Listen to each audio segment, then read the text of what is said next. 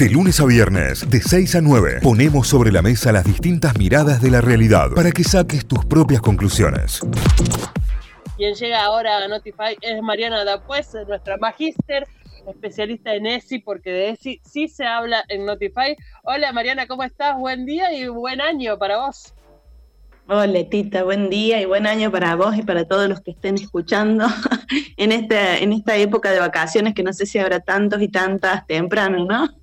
Yo creo que sí, y que hay un público renovado, ¿viste? Como la ciudad está distinta, bueno, el público también se, recambia. Gente que quizás aprovecha ahora para escuchar radio porque durante el año no, no lo puede hacer, bueno, está apareciendo.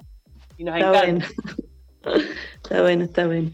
Nos encanta. Así que arrancamos el año con, con para hablar de, de, de, ESI en particular, como siempre en tus bloques, pero de, de, un tema que está bueno abordar y me parece que de una u otra manera nos golpea la puerta a todos. Entender que la familia de uno es la familia de uno, la que tengas, con el formato que tenga, con, las definiciones que tenga, todas son familias, las, las familias son diversas y, y que los estereotipos eh, tan fuertemente instalados de papá, mamá, nena, nene, eh, están desterrados para la realidad que nos toca vivir a cada uno de nosotros, ¿no? Tal cual, que muchas veces hemos tenido como este modelo hegemónico de papá, mamá, nena, nene como el único ideal, que no quiere decir que esté mal, todo lo contrario, o sea, todo bien quien tenga y pueda sostener un vínculo saludable en ese formato, porque festejamos los vínculos saludables, más allá de los formatos, ¿no? Eso es lo, importante, que a veces eh, se priorizaba el formato y no lo saludable de los vínculos. Eso es como un punto súper importante para pensar desde la ESI y siempre pensando esto de los ejes, ¿no? La afectividad como un eje eh, súper importante a tener en cuenta, porque si vos tenés una familia con un formato eh, estándar, si se quiere, y está todo bien para afuera, como dicen, careteando, hola, como se dice en Córdoba, y para adentro hay vínculos que son nocivos, no amorosos, eh, de, de, descalificación, de malos tratos, aunque no haya golpes, ¿no? Porque también siempre pensamos que la violencia era solo violencia física y claramente, bueno, hay muchísimos tipos de violencia y entre ellos lo simbólico y lo psicológico está todo el tiempo en los vínculos sociales, ¿no? No solo en las familias. Entonces pensar una familia con vínculos saludables implica pensar una familia donde circule la palabra más allá de los formatos, donde se puede decir esto me gusta, esto no me gusta, bueno, no está bueno y a veces uno se enchincha, por supuesto, y no me gusta que hagas tal cosa y bueno, porque no hay forma de complacer los deseos de otro u otra en un vínculo, eh, ya sea eh, filial, o sea, de madre, padre, hijo, hija, como en los vínculos de paridad, o sea, entre los hermanos, entre amigos y demás, ¿cierto? Porque a veces también armamos familias a lo largo de nuestra historia, no solo con personas eh, que tengamos vínculos de consanguineidad. Por eso el otro día salía esto de la desbiologización de los vínculos familiares. ¿Qué implica esto? No? Pensar que no solamente se es familia por consanguineidad o por parentesco biológico, sino que en realidad las familias se constituyen eh, como un modo de armado social en micros espacios donde tiene que haber, por ejemplo, sí o sí una simetría de poder, esto implica que haya cuidadores y cuidados, ¿sí? Y a la vez que haya eh, algún tipo de abastecimiento de las necesidades básicas, ya sean eh, alimenticias como afectivas. No sé si estoy hablando muy difícil. No, está clarísimo. Me parece que está, está muy claro, pero hablar esta definición de desbiologizar la, el concepto de familia es algo que vamos a ir viendo con, con más naturalidad de alguna manera y con más asiduidad eh, en el correr de, los días. Va a ser... Eh, em, va a empezar a naturalizarse esto de empezar a pensar los vínculos familiares desde otro lugar que no es el biologicista.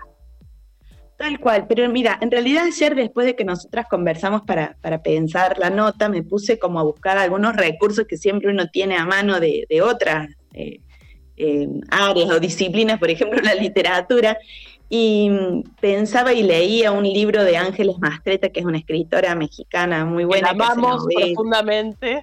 Ah, bueno, qué suerte.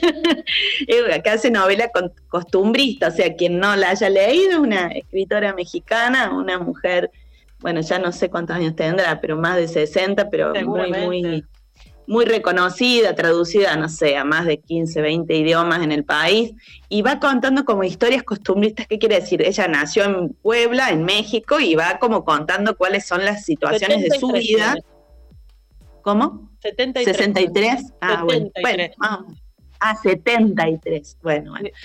Eh, me quedé desactualizada. bueno, pero es una, una persona muy buena, muy buena escritora y creo que en el momento en que no existía como la, prensa del feminismo, ya era una persona que podía reivindicar los derechos de las mujeres a pesar de las costumbres machistas de México, por ejemplo. Entonces, eh, en los relatos va contando distintos tipos de familia a través de la suya.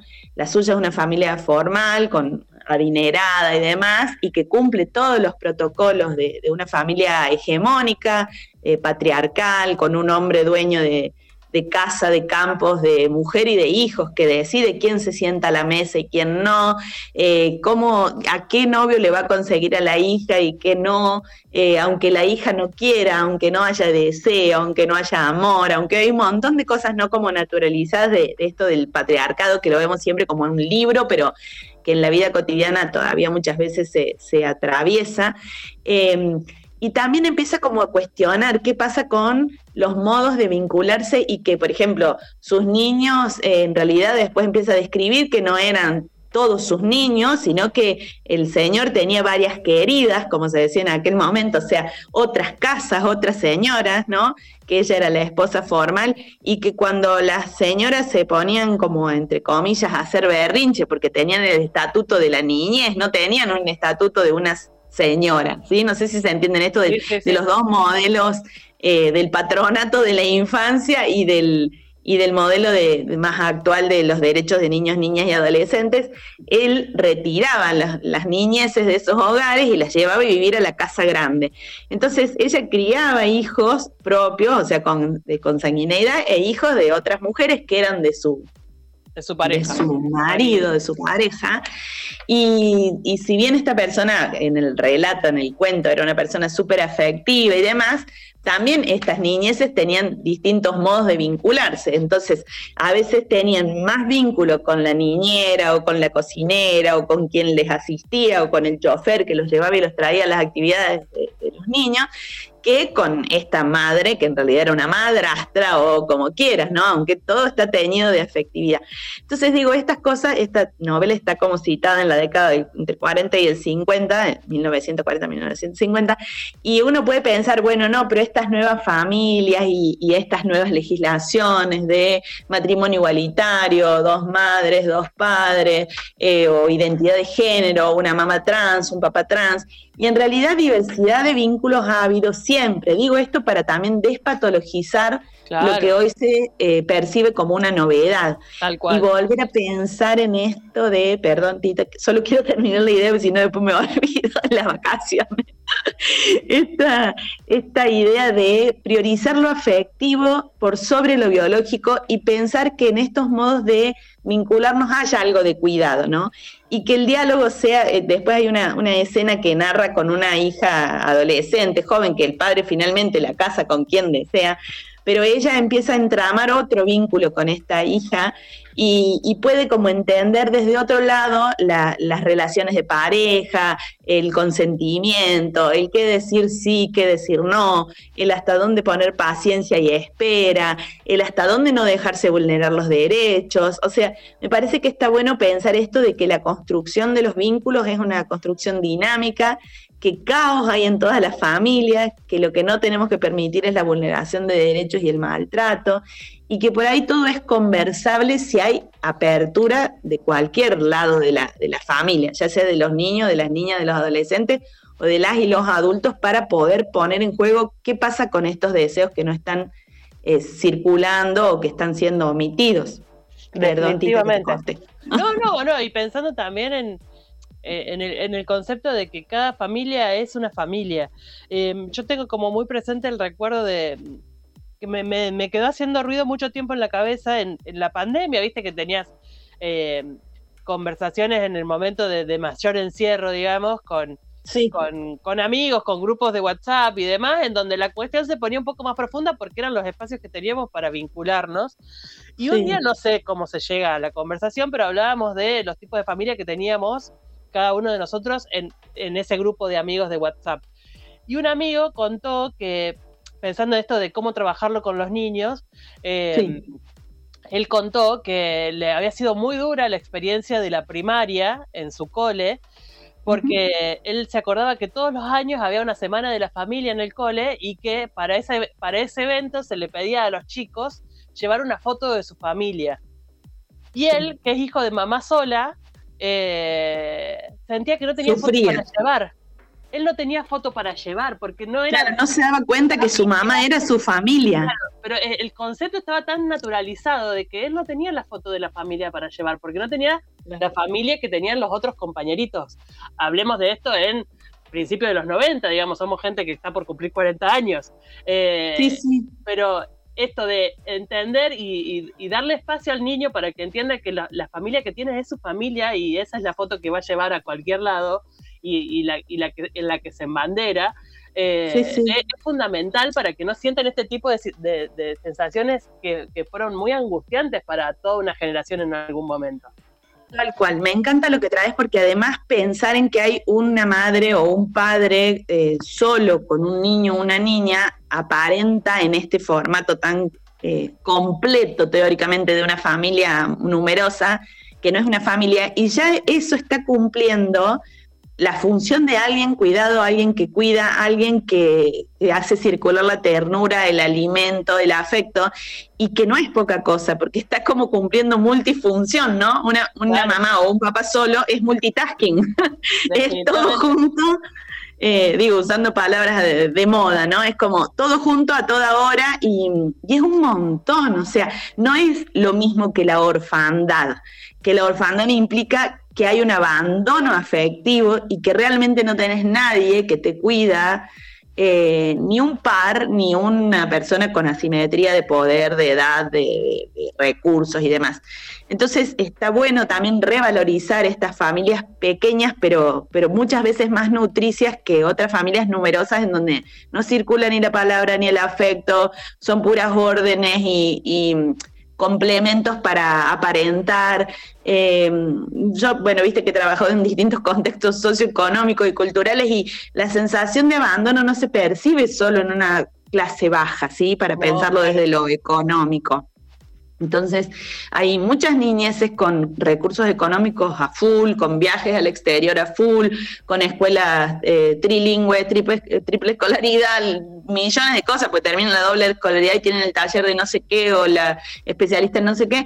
Y lo mismo hay muchísimas soledades. Entonces, no está bueno completar y llenar las fotos solamente por la foto en sí, sino que lo difícil, que nos sigue costando a todos y a todas hoy, es completar eh, la foto con el afecto, ¿no? Con decir qué divino que fue este momento, qué estaba pasando, o comimos los fideos moñitos que nos había hecho la abuela ese día, o el tecito que nos hizo el abuelo, y eso ya era eh, cariño y era familia, y, o te trajo un frasco de miel de regalo, ¿no? Sí, sí. Eh, hay como también la, la, la abuelitud, o sea, la función de las y los abuelos que muchas veces se hacen cargo de la crianza de niños y niñas, eh, es una función súper rica porque también hay algo como de lo transgeneracional ahí, de lo afectivo que se está poniendo en juego, en juego cuando quizás esos abuelos no tuvieron referentes afectivos desde lo cariñoso y aprenden a ser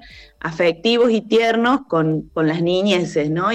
Bueno, por supuesto, siempre desde el lugar del respeto, volvamos a pensar en esto de que la familia tiene que ser un espacio de contención y no de vulneración de derechos, que aunque haya situaciones adentro de la familia, también tenemos que denunciarlas o corrernos o retirarnos de ahí, sí o sí, buscar vínculos más saludables, porque bueno, nada, hay que ir como pensando siempre lo, positivo y lo negativo de las situaciones eh, vinculares. Definitivamente, definitivamente. Y mm, y ponerle palabras también a eso, digamos, eh, decirla, eh, no sé muy bien cómo explicarlo, digamos, pero eh, que cada niño o niña pueda expresar eh, qué le pasa con el entorno, digamos. Eh, Totalmente. Por ejemplo, en jardín de infantes se supone, pensando en este ejemplo que vos contabas recién del amigo, eh, se supone que el Día de las Familias también empezó a reemplazar el Día del Padre o la Madre, justamente porque no había todas las familias con esa constitución este, estereotipada y demás. Y el Día de las Familias es también celebrar la diversidad de vínculos, la diversidad de cuidadores y cuidados, la diversidad de contextos en los que nos criamos. No es lo mismo eh, nacer en un contexto rural y migrar que eh, nacer en un contexto citadino y, tener ahí todos los vínculos también de familia ampliada.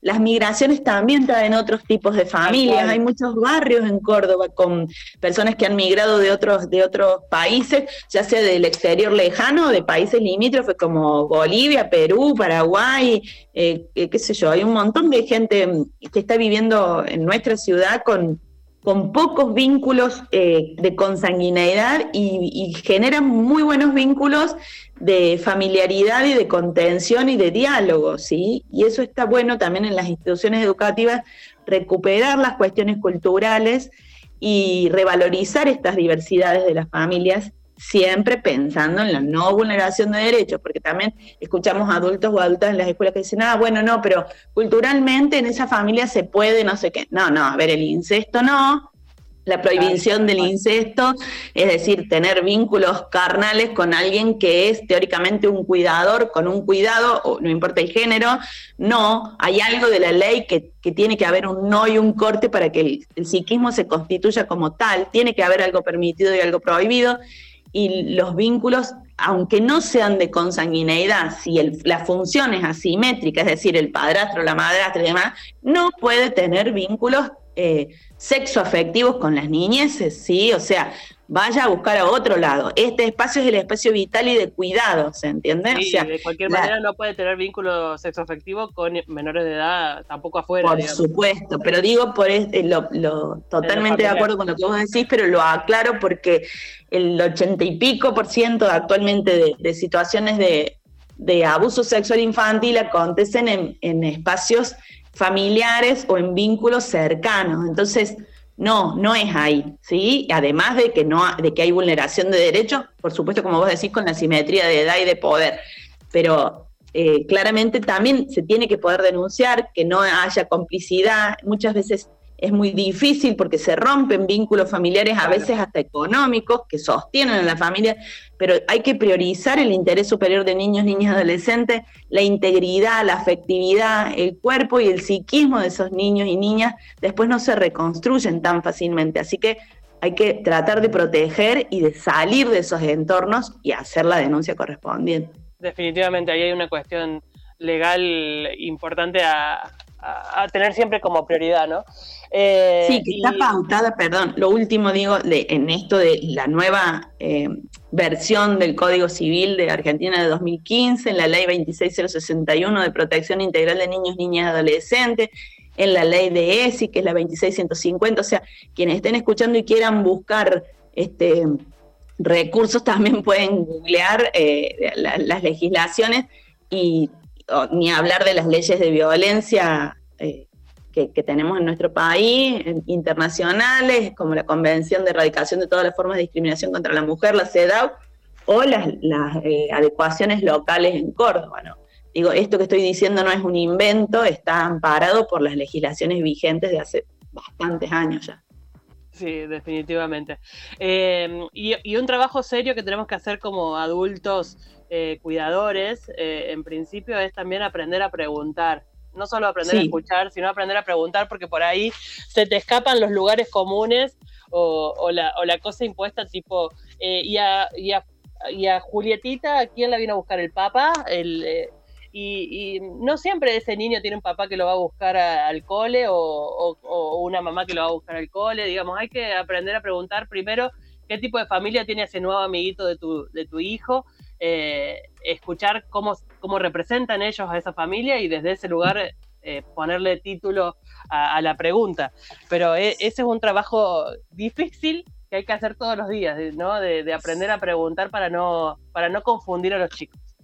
Sí, todo esto lo vamos aprendiendo todos los días. Está re bueno lo que decís porque a veces no es tan fácil y nos sale lo binario y lo estereotipado, ¿sí? Yo misma que me dedico a esto hace millones de años y no sé, tengo 30 años de formación, todavía hago preguntas que tienen que ver con un formato binario y estereotipado y, y me voy corrigiendo mientras hablo pero no porque qué divertido que es usar este el lenguaje inclusivo o el modo de preguntar, sino porque claramente las realidades son diversas, van cambiando y, una tiene que ir aprendiendo permanentemente. Es solo en la revisión cotidiana que nos vamos deconstruyendo que esta palabra tan de moda, ¿no? Que no es tan fácil.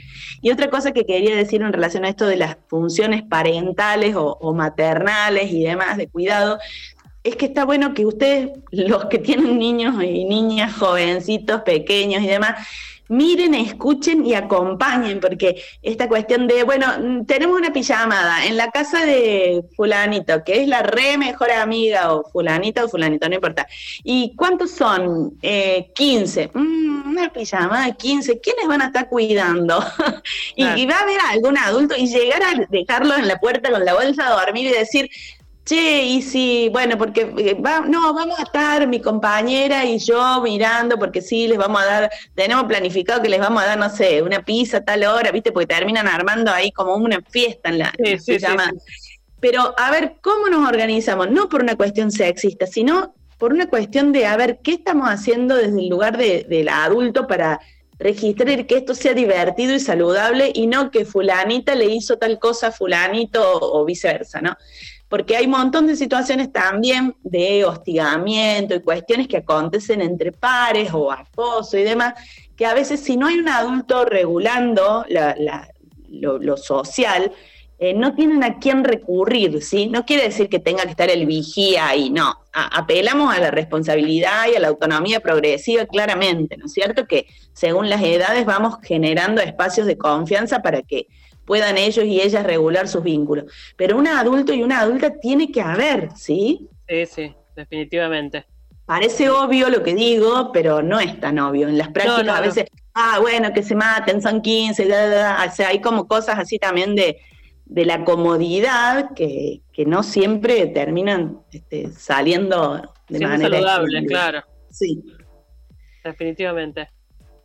Bueno, bueno para cerrar me parece que está Dale, dale. No, no, que digo, es, mucho, hay muchas cosas por pensar y por, por asimilar, ¿no? En estos temas. Sí, lo que pasa es que también siempre se van como hilando una cuestión con, con otra, ¿no? Pensar esto de los cinco ejes de la ESI, de la afectividad, los derechos, la equidad de género, el respeto a la diversidad y el cuidado del cuerpo y la salud, es como ir entreverando todo el tiempo lo compleja que es la sexualidad y la sexualidad pensada como algo paulatino que tenemos desde que nacemos hasta que morimos y que es a partir de, estos vínculos con otros y otras que nos construimos como seres sexuados, que sexualidad no es solo coito, ni es solo porno, ni es todo esto que vemos como la, la mercantilización de los cuerpos, sino todo lo contrario, es cuidado, es afectividad, es ternura, es diálogo, y ojalá tengamos eso por lo menos como utopía para decir esto no quiero, esto no quiero para mi hija o mi hijo, eh, nos alejamos de acá, aunque haya vínculos que sean, qué sé yo, históricos, ¿no? Definitivamente. Bueno, Mariana, hermoso, hermoso bloque. La verdad, creo que más de uno del otro lado se va a quedar pensando o viendo o revisando su, su realidad después de, de esta breve charla que tuvimos hoy. Ojalá sirva, son gotitas, ¿no es cierto?, de, de, aportes, porque nunca es la trama vincular que vivimos cada uno y cada una. Por más, pueden ir a mis libros, por supuesto, ¿no? Eso iba a decir, la encuentran a Mariana en su Instagram, eh, mgtrmagister.mariana ahí la buscan. Eh, también está etiquetada en todas las publicaciones de Notify para que la encuentren fácil y ahí pueden adquirir sus libros y hay mucho material en su Instagram sobre ESI sobre cómo abordarla. Eh, es bien interesante visitarla, así que háganlo, empiecen a seguirla y, van a ver que hay mucho de lo que tenemos que hablar todavía para, seguir avanzando en, una sociedad igualitaria. Tal cual, y también a través de la página web que es www.marianadapues.com pueden adquirir los libros, aparte del Instagram, así que ahí hay modos de mercado pago, todo ese tipo de cosas. Excelente, excelente. Bueno, que empiece muy bien el, Chivo y, que, y muy bien ahí en esas vacaciones en el campo. Gracias, gracias. Bueno, un abrazo grande, Tita, y un abrazo a todo el mundo. Nos vemos, nos vemos seguramente en estos días, la volvemos a escuchar acá en Notify. Ahí se despedía Mariana pues de Notify, magister.mariana pues así la encuentran en Instagram, mgtr.mariana pues, búsquenla, síganla, es súper interesante. Notify, las distintas miradas de la actualidad para que saques tus propias conclusiones. De 6 a 9, Notify, plataforma de noticias.